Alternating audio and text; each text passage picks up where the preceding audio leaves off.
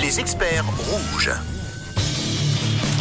Expert du droit ce matin, expert de vos droits. On attend vos questions. Et nos experts y répondent. Oui, on est avec notre expert avocat en droit de la famille, droit des successions, droit de la construction des escroqueries, maître Olivier Ferrat. Vous posez vos questions 079 548 3000. En cas de divorce, Olivier, tout de suite, il y a la question de la pension alimentaire hein, pour euh, les enfants.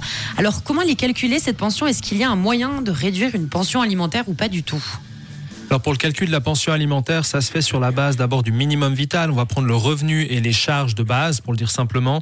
Et puis après, pour les enfants, on va faire la même chose. On va regarder aussi leurs charges de minimum vital. Et s'il reste de la marge financière, on va commencer à élargir ces charges dans une certaine mesure. Et on va voir si on a encore de l'argent. Là, on va carrément pouvoir encore partager l'excédent. Et c'est pour ça qu'on a des pensions qui peuvent être relativement élevées quand les situations euh, sont aisées. Après, pour ce qui est de modifier, on peut toujours modifier des pensions pour autant qu'on ait euh, des circonstances qui changent de manière notable et durable. Et là, ça passe si on s'entend pas par des procédures judiciaires. Ok, alors en parlant de pension, on a Fanny qui nous dit j'ai perdu mon emploi. Dois-je continuer à payer la pension alimentaire si je n'ai pas les moyens de la payer?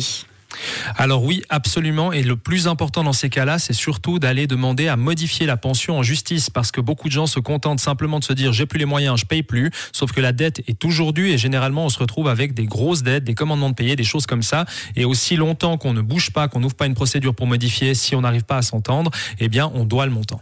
Merci pour euh, ta réponse. On a Chantal aussi qui a une question. Oui, qui concerne le, divorce. Chantal qui se demande si on peut euh, se séparer, divorcer en restant en bon terme et habiter sous le même toit en phase transitoire une ou deux années, le temps pour des raisons financières, et euh, se séparer ou se séparer dans la vie, mais pas faire de démarches administratives pour des raisons financières.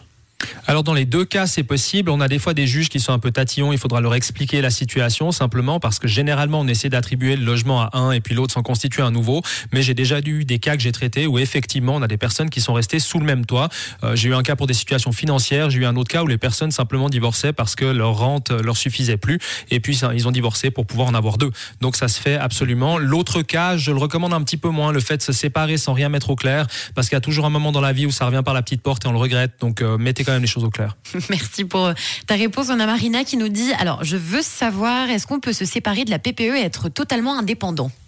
Alors en soi, dans une PPE, ça va être une décision. Et là, ce sera pas juste le fait de dire moi je veux sortir, sortir, je veux récupérer mon appartement à moi ou ma maison. Ça va être une décision au niveau de l'Assemblée. Et cette décision va être de dissoudre la, la PPE, donc la copropriété.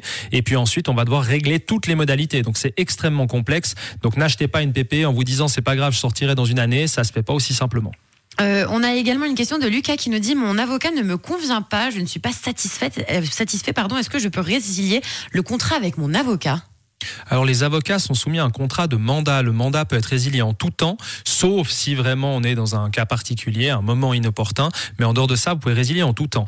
Attention, une demande qu'on a très très très souvent, c'est les personnes à l'assistance judiciaire, c'est-à-dire lorsque l'État avance vos frais d'avocat et les frais de justice et vous les remboursez petit à petit ou vous les rembourserez plus tard. Les gens souvent se plaignent que leurs avocats, soi-disant à l'assistance judiciaire, ne bossent pas comme il faut et veulent en changer. Pour pouvoir changer d'avocat, vous devez avoir des justes motifs. Vous pouvez pas juste changer tous les deux jours parce que vous n'êtes pas d'accord avec lui. Sinon, ça va vous retomber dessus. Et attention où vous allez chercher vos avocats. On me demande très souvent à Fribourg d'aller sur Genève à l'assistance judiciaire. Les frais de déplacement ne seront pas couverts par l'assistance judiciaire. Donc il faut faire attention à ces choses-là aussi. Bon, super. Merci pour la réponse. On a Alexandre aussi qui a une question. Oui, Alexandre qui nous dit qu'il a eu un, dégât des eaux dans son appartement en location suite à un problème avec le chauffagiste. Euh, Alexandre nous dit notre RC nous a remboursé que partiellement. Nous avons écrit à notre chauffagiste pour solder, solder le reste, mais aucune réponse de sa part. Que pouvons-nous faire? Alors s'il veut pas réagir, le mieux c'est déjà de le sommer correctement par un courrier commandé, surtout pour avoir une trace en main. Mmh. Et puis vous lui impartissez un délai de 10 jours pour réagir. S'il réagit pas, vous partez en justice. Vous pouvez le faire très simplement par vous-même avec une ouverture de procédure de conciliation.